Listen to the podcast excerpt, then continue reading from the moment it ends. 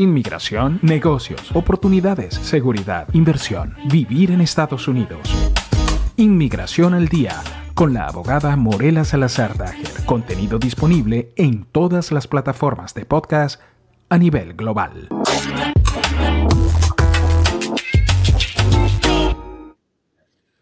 Sí, señor, y aquí estamos con nuestra abogada Morela Salazar Dager, eh, que estaba ahí muy maja, siempre, siempre muy maja, eh, eh, conectada, además atenta a todos los comentarios del béisbol y todo lo que pasa deportivamente en la ciudad de Miami, porque lógicamente esto es lo que la hace muy atractiva. No a la doctora, que ya lo es, sino a la ciudad. bueno, bueno, bueno, gracias por el piropo y qué bonita presentación. Viste, es que así vienen siendo las, presentaciones de, de, Inmigración al Día que estamos poniendo. Todas las semanas, se colocan en YouTube, en nuestro canal de YouTube, y tiene su presentación y su despedida que, que viene así también con imágenes. Me encanta, me encanta. ¿Qué tal? ¿Cómo están ustedes? Muy bien, muy bien. Eh, hoy voy a estar conversando contigo. Eh, Lucía está por dentro, está en otra atendiendo otros, otros datos, eh, pero yo voy a estar contigo conversando y, y enterándonos acerca de cómo va los procesos migratorios regulares, qué noticias hay, o hablar de una visa específica que tú digas, oye, sabes que esta visa es una tremenda opción. Sí, bueno, eh, vamos a hablar un poquito de todo. Eh, podemos hablar de algún proceso en particular, pero quería hacer unas notas eh, primeramente para, para, nuestros oyentes. Em, acerca del TPS. El TPS que fue ese gran beneficio que se le otorgó a los venezolanos y estaba abierta su opción hasta el día 9 de septiembre del año pasado eh, desafortunadamente me voy enterando, pues ya con el tiempo eh, que ha pasado, pues el, deadline, digamos, me he enterado de mucha gente que no tomó provecho de, ese beneficio y realmente creo que, eh, no sé cuántas veces lo repetí en este programa contigo, Frank, sí. que todo venezolano que tuviera cualquier estatus, salvo por supuesto tener una residencia permanente o la, o la ciudadanía americana, con cualquier estatus tenía que aplicar al TPS como una protección adicional, porque bueno, cosas suceden, eh, los negocios se caen, eh, los asilos de pronto no son aprobados y bueno, teníamos por lo menos el respaldo del TPS que eh, los protege de una futura deportación, digamos, o, o, apertura de un proceso de deportación. Pero bueno, lamentablemente no todos escucharon los consejos eh, de todos modos, hoy lo que quiero hablar es para aquellos que sí eh, aprovecharon este beneficio del TPS. Yo quería decirles que si están en procesos paralelos para lograr una residencia permanente, como por ejemplo una certificación laboral, em, es importante que tengan en cuenta que para poder ajustar sus estatus una vez que tengan una certificación laboral aprobada, ustedes tienen que tener el permiso de viaje bajo el TPS, salir del país y reingresar con ese parol del TPS. Y de esa manera ya entran con el estatus de TPS para poderles ajustar a la residencia permanente. Eh, yo sé que de, de, pronto esto es muy técnico, estoy hablando de cosas que no me van a entender, pero eh, eh, el consejo realmente es que si están en procesos de certificación laboral y están aquí amparados bajo el TPS, señores, desde ya pidan el permiso de viaje bajo el TPS, salgan del país con eso y, y regresen con el parol del TPS para que al final de su proceso de certificación laboral puedan ajustar su estatus a residentes aquí dentro del territorio americano. Hablen con su abogado, llámenos a nosotros, hagan, o sea, lo que ustedes crean pertinente, pero sigan este consejo. Es por su bien, es por su beneficio futuro. Sigan este consejo. O sea, eso, eso es un cambio, Morela, ¿es un cambio reciente o eso ya estaba estipulado desde el momento en el que salió el TPS? No, realmente es bastante reciente. Digamos que esto salió mira, no tengo fechas exactas, pero hace cuatro o cinco meses atrás eh, se cambió un poco la regulación de cómo se va a emplear, cómo se va a implementar este TPS para personas que tienen los procesos paralelos de certificaciones laborales. Una vez que sean aprobadas su certificación laboral y la I-140 ante inmigración, la persona solo podrá ajustar si sale y reingresa al país con el permiso de viaje del TPS. Esto es, es novedoso por eso no me cansaré de hacer hincapié en ese punto. Cada vez que tengamos este programa los martes, Fran, recuérdame que tengo que hacer este, este alerta. La gente necesita saber esto para poder ajustar su estatus a residente permanente. De lo contrario, tendrán que ir a una entrevista en un consulado fuera del país. Estas entrevistas se están demorando demasiado, hay demasiados retrasos en los consulados y si usted no tiene, pues, eh, si usted tiene apuro de tener una residencia, yo les aconsejo que hagan este, esta, yo sé que es un gasto adicional, yo sé que es un proceso adicional, pero créanme que les va a ser de beneficio futuro. ¿Eso, ¿Eso solo aplica para la certificación laboral o cualquier persona que tenga un caso X, mm, petición familiar, eh, así? la petición familiar, recuerden que si es de un eh, familiar inmediato, es decir, si te está pidiendo un cónyuge, si te está pidiendo eh, tus padres o un hijo mayor de 21 años, eso ni siquiera importa el estatus eh, eh, en, el que te encuentres, ¿ok? okay. Yo estoy hablando es de procesos cuando vienen a través de, eh, de, un, em, de, un, empleador, pues, ¿ok? Ok. Employment-based processes, son oh, okay. basados en empleo. Ok. es importante que tengan esto en cuenta. ¿Por qué? Porque mucha gente empieza en la certificación laboral, tienen su TPS y están tranquilos porque están amparados legalmente aquí. Y como la certificación laboral es un proceso que demora tanto tiempo, hoy en día se está demorando como dos años, más o menos, año y medio, dos años, entonces eh, se nos tendemos a olvidarnos de las cosas que hay que hacer en el interín.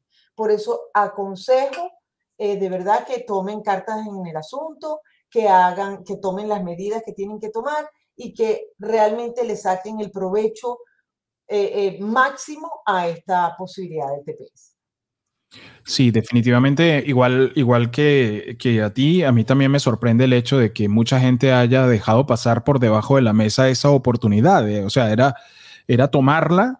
Creo que, no sé, estaban, estaban como muy confiados en los procesos que llevaban actualmente o dijeron a mí no me va a hacer falta o, eh, no sé, no, no, Sí, razones, sus, razones tendrían, la verdad. no, no, y bueno, y cada quien eh, se maneja como quiera, pero señores, o sea, si se los está hablando una persona que se dedica a esto, que veo este tipo de cosas todos los días de mi vida. O sea, evitemos en el futuro un dolor de cabeza. Y repito, yo sé que son gastos que la gente quizás no tiene el presupuesto ahorita pero reúnan, dejen de comer un día en la calle o, un par de, salidas y reúnan para hacer este proceso que es muy, muy importante y el beneficio de verdad que eso no tiene precio. No, excelente. Morela, voy a, voy a tomar un clip de, este, de esta conversación que tuvimos, de este pedacito, esta primera parte, para ponerlo en redes sociales, porque creo que es importante, a pesar de, bueno, el esfuerzo que uno hace en hacerle llegar información a la gente. Nosotros lo hicimos a través del programa, a través de la radio, a través de la cámara. Eh, eh, hicimos todo lo que estuvo a nuestro alcance por hacerle llegar información a la gente, información veraz, oportuna, eh, profesional. Y bueno, sin embargo, pues ya, ya sabes, las cosas son como son. Y listo. Eh, bueno, otra de las cositas que quería informar al público es que ya se están recibiendo información oficial de que el consulado de Colombia, y hablo específicamente del consulado de Colombia porque sé que es muy importante para nuestros oyentes colombianos y venezolanos, ya que es la, la embajada eh, asignada para los venezolanos y la que queda en Bogotá. Eh, eh, como bien saben ustedes todos, con la pandemia pues se detuvieron todos los procesos consulares a nivel mundial. muchísimos de los consulados ya están operativos al 100%, ya están incluso adjudicando visas de todo tipo, no solamente de turistas, están acortando los tiempos de las citas, o sea, ya, ya se han tomado eh, realmente medidas importantes para, para ponerse al día, digamos, en la mayoría de los consulados. Ahora bien, en Colombia, desafortunadamente, no hemos tenido la misma suerte, sobre todo con las visas de inversionistas. Eh, eh, al principio del programa dijiste que si íbamos a hablar de algún tipo de visa, esta es una de las visas de las que pues siempre voy, voy a hablar porque eh, definitivamente para mí, a mi punto de vista, en mi forma de, de, analizar los casos y realmente es mi práctica, ¿no? la visa E es una de las visas que mayores beneficios trae para, para los, los aplicantes. Eh, no solamente porque la dan por periodos de tiempo bastante largos, sino que además incluyen al grupo familiar completo, incluyendo hijos menores de 21 años, y el cónyuge, es decir, el aplicante derivado, el cónyuge tiene una autorización de trabajo amplio, libremente en el mercado laboral americano. O sea, son muchos beneficios. Aparte, esta visa se puede eh, renovar cada cinco años, siempre y cuando el negocio eh, por la cual se basa, en la cual se basa, siga eh, activo, ¿no? Em, pero bueno, indistintamente de la visa en sí, que luego si hacen alguna pregunta puedo dar más detalles de la visa, lo importante es que el consulado ya nos informó que a partir de este mes de marzo están empezando a, a revisar todos los casos que quedaron parados prepandemia en el consulado. Eh, por lo tanto, se están comunicando con todos los abogados que representamos a, los casos para ver si los casos siguen eh, o, los individuos siguen interesados en avanzar con este proceso para que mandemos información actualizada, por supuesto, ya han pasado tres años casi, entonces tenemos que mandar información actualizada de esos negocios. Una vez que reciban toda esa información, la intención es ponerse al día con esos casos que quedaron parados para luego ya empezar a aceptar casos de eh, inversionistas nuevos. O sea que yo calculo, y bueno, a, lo mejor esto es más una esperanza que otra cosa, yo calculo que ya para finales de este año eh, el Consulado de Colombia pueda estar al día con las visas de inversionistas y ya podamos empezar otra vez a hacer los procesos ahí. Fíjate, fíjate, Morela, aprovechando el comentario de información, Jenny Ramírez está en Dublín, en eh, Irlanda. Y dice, hasta aquí escuché los rumores de que si sacabas el TPS, no podrías apostar a la ciudadanía al cabo de unos años, que supuestamente era una especie de veto. Ignorancia, pone ella en el comentario. Eh, y creo que nosotros también hemos hecho mucho énfasis en esto, en saber de dónde viene la información porque las redes sociales aguantan todo. O sea, las redes sociales han sido buenísimos por un lado, pero fatales por el otro lado, ¿sabes? Exactamente. O sea, porque, ah, ah, eh, como dice mi buen amigo, la eh, infoxicación, ah, es intoxicación de tanta información. Correcto. Y, la mayoría, bueno, no voy a decir la mayoría, pero mucha de esa información no es correcta, no es veraz. Eh, ustedes tienen que ver que la persona que esté dando ese tipo de información sea realmente una persona conocedora de la materia, sea la que sea, de inmigración o de, o de, o de ingeniería, o sea, lo que sea, pero tiene que ser una persona conocedora de la materia, porque si no, pues mira, como, como el papel aguanta todo, pues las redes sociales aguantan más. Sí, completamente. Entonces imagínate, lo que se escuchaba por allá era que si pedías el TPS, eh, no podías optar por la ciudadanía porque era como un veto. O sea, si yo tenía TPS, entonces estaba vetado para la ciudadanía y todo eso, para que veas el nivel de especulación eh, y, todo lo que se teje en torno a esto. Entonces, a veces, claro, la gente pues escucha comentarios, dice cosas, lo, se hace dudar. El, hecho de que alguien dude lo hace perder tiempo. Y, y, eso, y eso es una... Es terrible. Lo que yo, yo aconsejo siempre, ante la duda, buscan a un profesional que les, se las aclare. Eso es lo único. Porque realmente, mira, ah, yo siempre digo y se lo digo a mis clientes cuando vienen aquí a la oficina para una consulta y tal, señores, si, si vamos a trabajar juntos, cualquier duda que tenga, mande un correo, mande un WhatsApp, llame por teléfono. Aquí estamos para atenderle, aquí estamos para aclararles esas dudas. No le pregunte al vecino, No le pregunte al panadero. Ojo, sobre todo en ciudades como esta del sur, en Miami, del sur de la Florida, aquí el 90% de la gente es inmigrante. El 90% de la gente ha pasado por procesos de inmigración. Por lo tanto, aquí todo el mundo sabe de inmigración. Lo que tienen que tener en cuenta es que no todos los casos son iguales. Indistintamente de que estemos aplicando para una misma cosa, digamos, una misma visa, un mismo proceso, el caso es particular para usted. O sea, todo se hace en, torno a, su, eh, a sus eh, características particulares. Entonces, ningún caso es comparable con otro. Pregúntenle a su abogado, pregúntenle a las personas que les están atendiendo legalmente. Y asimismo, los invito, señores, no se confíen de los paralegales o los notarios que dicen poder hacer estos expedientes. Sí, perfecto, los pueden hacer. Yo no digo que no. Un paralegal que trabaja conmigo hace el expediente, pero no los puede representar legalmente. A la hora de que venga un problema, se suscite una situación, no lo puede representar. Usted tiene que acudir a un abogado. Y a lo mejor, si acude a un abogado cuando ya eh, el problema está en la mesa, eh, nos atan un poco de las manos, ¿no? o sea, nos limitan la posibilidad de ayudarles. Por lo tanto, señores, los invito, realmente consulten con un abogado licenciado que pueda llevarlos de la mano de principio a fin en su proceso. Morela, ¿hay alguna em, visa ahorita? Yo, yo, recuerdo en todo este proceso, yo ese año cumplo 20 años en Estados Unidos y durante todos estos 20 años yo he visto que hay visas que se ponen de moda. O sea, hubo, un momento en el que la visa O1, que es la de habilidades especiales, se puso de moda, porque no sé, se corre el rumor de que las están dando fácil, entonces tú veías a todo el mundo eh, tratando de hacer carreras expresas para, mm, para, para sacarse la visa o uno y después se llevaban el, el show, ¿no? Se llevaban el, el, el, golpe contra la pared, decir, no, no, no es tan fácil, no, no parece eso.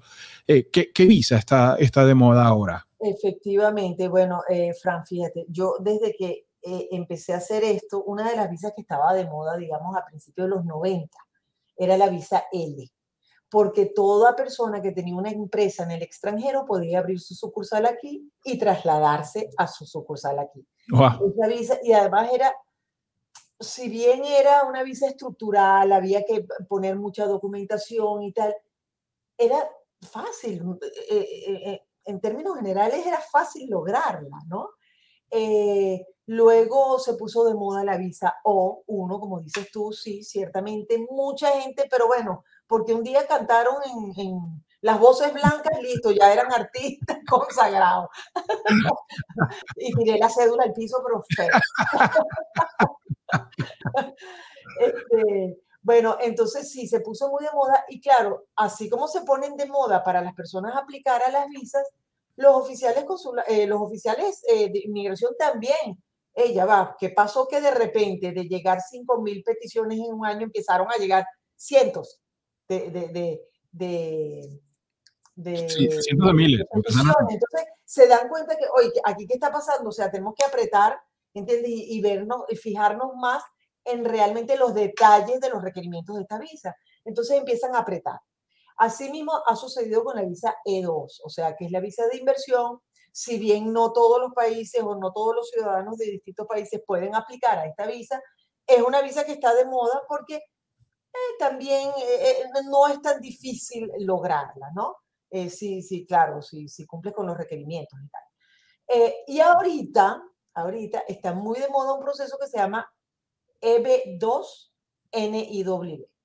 EB2 NIW lo que significa es que es Employment Based Category 2, o sea, basado en empleo en la categoría 2, y NIW significa National Interest Waiver. Esto es un proceso que está ahorita, pero súper de moda, porque es un proceso mediante el cual puedes lograr una residencia permanente, es decir, no es una visa, una residencia permanente y no necesitas sponsor. Por eso se llama, por eso es que tiene ese National Interest Waiver, es decir, te eximen o, eh, em, te cancelan todo el proceso del departamento laboral, de la certificación laboral, y vas directamente a pedir tu propia eh, eh, residencia sin necesidad de sponsor y sin necesidad de certificación laboral.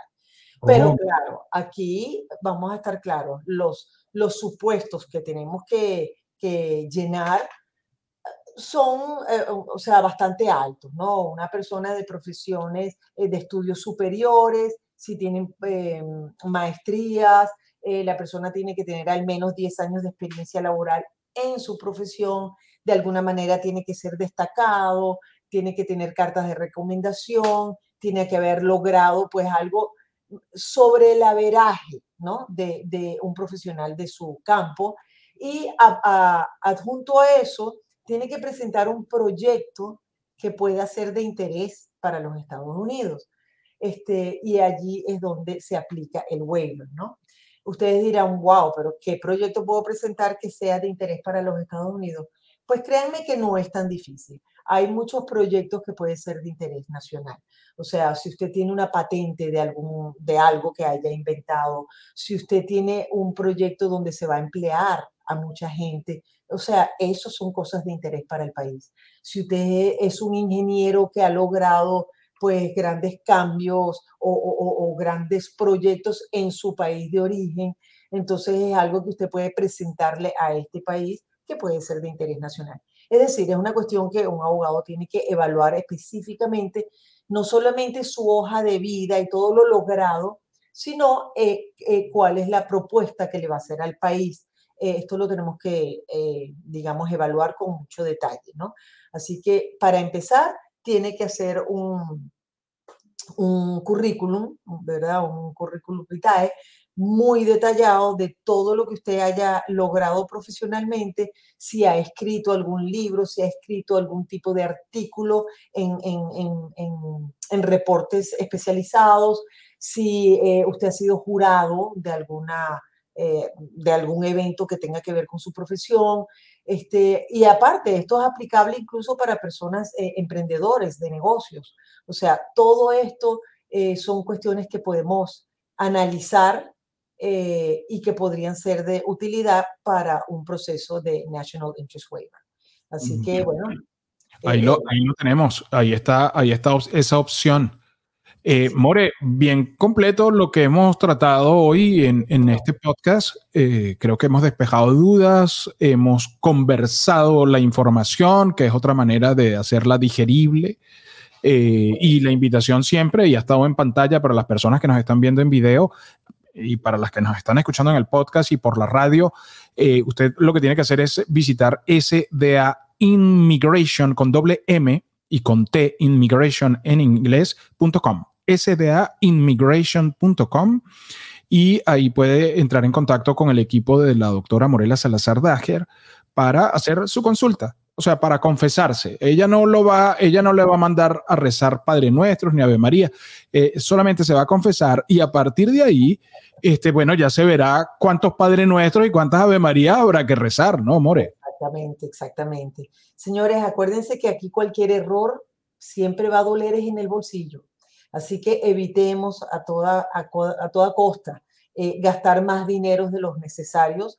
Estos son procesos que no son económicos para empezar. Entonces, bueno, hagámoslo con, pie firme de manera de no, cometer errores. Eh, todo, todo error aquí en este país se paga con el bolsillo. Así es. More, feliz semana.